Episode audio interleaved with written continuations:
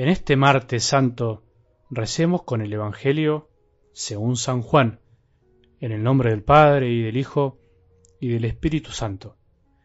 Jesús, estando en la mesa con sus discípulos, se estremeció y manifestó claramente, Les aseguro que uno de ustedes me entregará. Los discípulos se miraban unos a otros, no sabiendo a quién se refería. Uno de ellos, el discípulo al que Jesús amaba, estaba reclinado muy cerca de Jesús. Simón Pedro le hizo una seña y le dijo, pregúntale a quién se refiere. Él se reclinó sobre Jesús y le preguntó, Señor, ¿quién es? Jesús le respondió, es aquel al que daré el bocado que voy a mojar en el plato. Y mojando un bocado se lo dio a Judas, hijo de Simón Iscariote. En cuanto recibió el bocado, Satanás entró en él. Jesús le dijo entonces, realiza pronto lo que tienes que hacer. Pero ninguno de los comensales comprendió por qué le decía esto. Como Judas estaba encargado de la bolsa común, algunos pensaban que Jesús quería decirle, compra lo que hace falta para la fiesta, o bien que le mandaba dar algo a los pobres. Y enseguida, después de recibir el bocado, Judas salió. Ya era de noche. Después que Judas salió, Jesús dijo, Ahora el Hijo del Hombre ha sido glorificado y Dios ha sido glorificado en él. Si Dios ha sido glorificado en él, también lo glorificará en sí mismo, y lo hará muy pronto. Hijos míos, ya no estaré mucho tiempo con ustedes. Ustedes me buscarán, pero yo les digo ahora lo mismo que dije a los judíos. A donde yo voy, ustedes no pueden venir. Simón Pedro le dijo, Señor, ¿a dónde vas? Jesús le respondió, A donde yo voy, tú no puedes seguirme ahora, pero más adelante me seguirás. Pedro le preguntó, ¿Por qué no puedo seguirte ahora? Yo daré mi vida por ti. Jesús le respondió, ¿darás tu vida por mí? Te aseguro que no cantará el gallo antes de que me hayas negado tres veces. Palabra del Señor.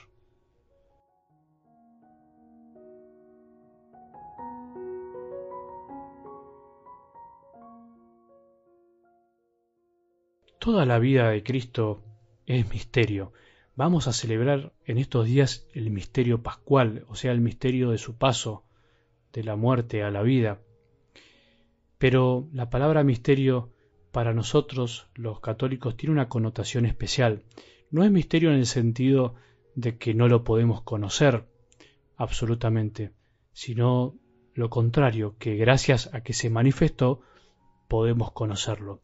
No completa y plenamente, pero sí podemos conocerlo. Gracias a que Jesús se manifestó, podemos conocer algo del corazón de Dios. Pero podríamos decir que hay un gran misterio del corazón de Jesús que sólo Él nos los puede revelar. ¿Y por qué no pedírselo en esta Semana Santa? ¿Cuál te estarás preguntando?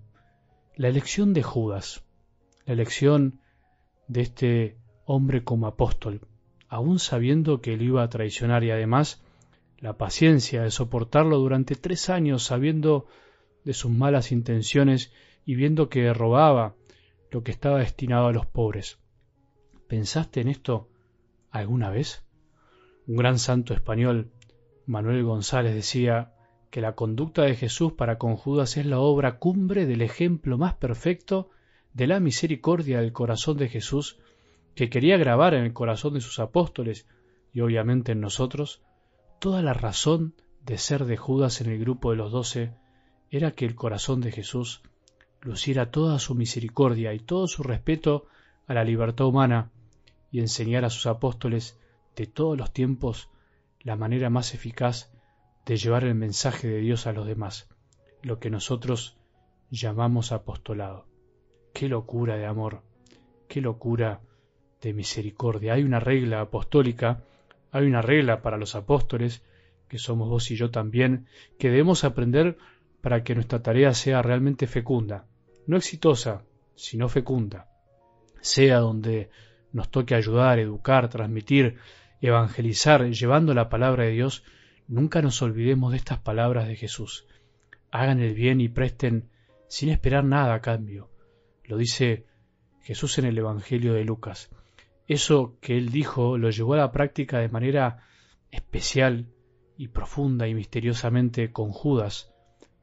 lo hizo siempre, le hizo siempre el bien sin esperar nada y además sabiendo que su amor no iba a dar fruto en él. Es algo maravilloso increíble, algo que no nos entra a veces en el corazón.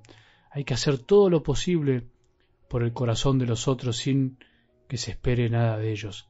Qué difícil. Y esto no quiere decir que no nos interesen los frutos y que nos dé lo mismo, sino que la fuerza del amor no tiene que estar puesta en la espera de esos frutos, porque ese fruto que vendrá o no no depende en definitiva de nosotros, sino que depende de la libertad del otro y de la gracia de Dios. Como dice San Pablo, nosotros sembramos y es Dios el que hace crecer. La actitud de Jesús ante Judas, que se ve en algo del Evangelio de hoy, nos muestra por un lado el increíble extremo al que llega el amor del corazón de Jesús, que se entrega aún sabiendo que será traicionado, y por otro lado, nos muestra hasta dónde puede llegar la debilidad del corazón humano que no se quiere doblegar ante tanto amor de Dios. ¿Puede el hombre ser tan duro? Sí puede.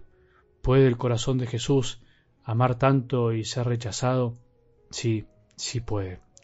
La verdad que esto es para rezar y maravillarse, maravillarse de tanto amor, pero al mismo tiempo sirve para que nosotros nos preguntemos con sinceridad, si Jesús que amó tanto pudo ser rechazado, ¿qué impide que a mí no me pase lo mismo? ¿Quién me creo que a veces pretendo que todos me amen incondicionalmente como si yo fuera más que el mismísimo Dios. Cuando amo y busco sinceramente hacer el bien a los demás, ¿qué pretendo? ¿Que me retribuyan pensando que me lo merezco? ¿Espero el agradecimiento y la recompensa siempre cuando hago las cosas? ¿Cuánto amaríamos de más si pudiéramos vivir esta regla que nos enseña Jesús en el Evangelio? ¿Y cuántos fracasos y desalientos, tristezas, enojos y cálculos humanos nos ahorraríamos si aprendiéramos a hacer el bien sin esperar nada a cambio. Dios quiera y Dios lo quiere que podamos vivir y aprender esto en esta Semana Santa. Pidámosle esta gracia con todo nuestro corazón. Empecemos estos días santos con este deseo en el corazón de amar como nos ama Jesús, de saber esperar como nos espera Él, de tener esa paciencia que nos tiene Él. Que tengamos un buen día y que la bendición de Dios, que es Padre misericordioso, Hijo y Espíritu Santo, descienda sobre nuestros corazones y permanezca para siempre.